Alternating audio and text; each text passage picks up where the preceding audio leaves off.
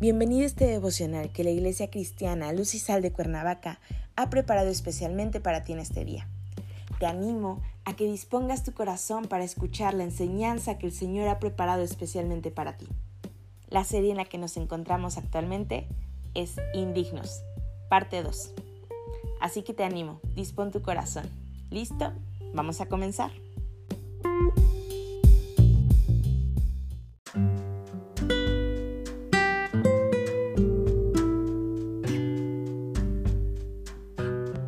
¿Qué tal? Es un gusto saludarte en este día. Bienvenido. Nuestro tema de hoy es Saúl. Hoy te voy a pedir que tomes tu Biblia y vayas a 1 Samuel 15, versículos 22 y 23. La palabra del Señor dice, Y Samuel dijo, Se complace Jehová tanto en los holocaustos y víctimas como en que se obedezcan a las palabras de Jehová. Ciertamente el obedecer es mejor que los sacrificios y el prestar atención que la grosura de los carneros. Porque como pecado de adivinación es la rebelión, y como ídolos e idolatría la obstinación. Por cuanto tú desechaste la palabra de Jehová, Él también te ha desechado para que no seas rey. Dios eligió a Saúl para que fuera el rey de Israel, pero el orgullo hizo que ese honor se le subiera a la cabeza, juzgándose superior a todos. Saúl decidió desobedecer a Dios y no seguir sus instrucciones. Entonces, el Señor mandó a Samuel para confrontarlo con su error.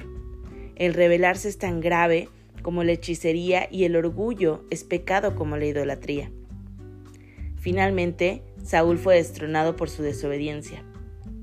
Es necesario que estemos muy atentos a nuestras acciones y reacciones, porque Dios encara la rebeldía como una forma de manifestación en contra de Él y la obstinación como idolatría. Podemos tener razón si pensamos en que si el Señor reaccionó así con una persona a quien él mismo había ungido como rey, tampoco ha de tolerar nuestra rebeldía.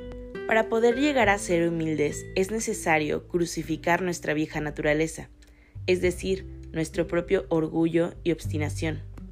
Debemos estar dispuestos a admitir nuestros errores, flaquezas y pecados todos nosotros en algún punto somos orgullosos, egoístas y podemos llegar a rebelarnos en contra de la voluntad de Dios. Nuestra misión es llegar a ser buenos discípulos de Cristo y para ello es necesario que aprendamos a someter nuestra voluntad a la de Él. Hoy quiero animarte a que aprendamos de la vida de Saúl, de las buenas y malas decisiones que él tomó, que seamos capaces de obedecer la voluntad de Dios aun a pesar de nuestros propios orgullos. No te olvides que la voluntad de Dios es buena, agradable y perfecta. Padre Celestial, en el nombre de Jesús, esta mañana venimos delante de ti, Señor, a entregarte un corazón agradecido. Gracias, Señor, porque este día has puesto palabra en nuestros corazones, Señor, porque nos has revelado una vez más lo que tú quieres, Señor, que aprendamos de ti. Permítenos, Señor, tener ese corazón y ese carácter que solo quiera seguir tu voluntad. Que aun a pesar de los deseos propios de la carne, Señor, tengamos la certeza de que tu voluntad es buena, agradable, perfecta, mucho mejor que nuestros deseos y anhelos. Señor, te pedimos este día que no te alejes de nosotros, que tu presencia sea con nosotros en todo momento. Ponemos este día en tus manos, nuestro Señor. Te damos gracias y bendecimos tu nombre en el precioso nombre de tu Hijo Cristo Jesús, Señor y Salvador nuestro. Amén.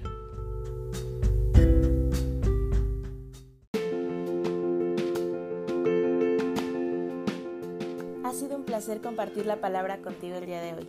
Te animo a que nos sigas en redes sociales, a que estés pendiente de la reanudación de nuestros grupos. No te olvides, conecta con Dios. Nos vemos aquí el día de mañana.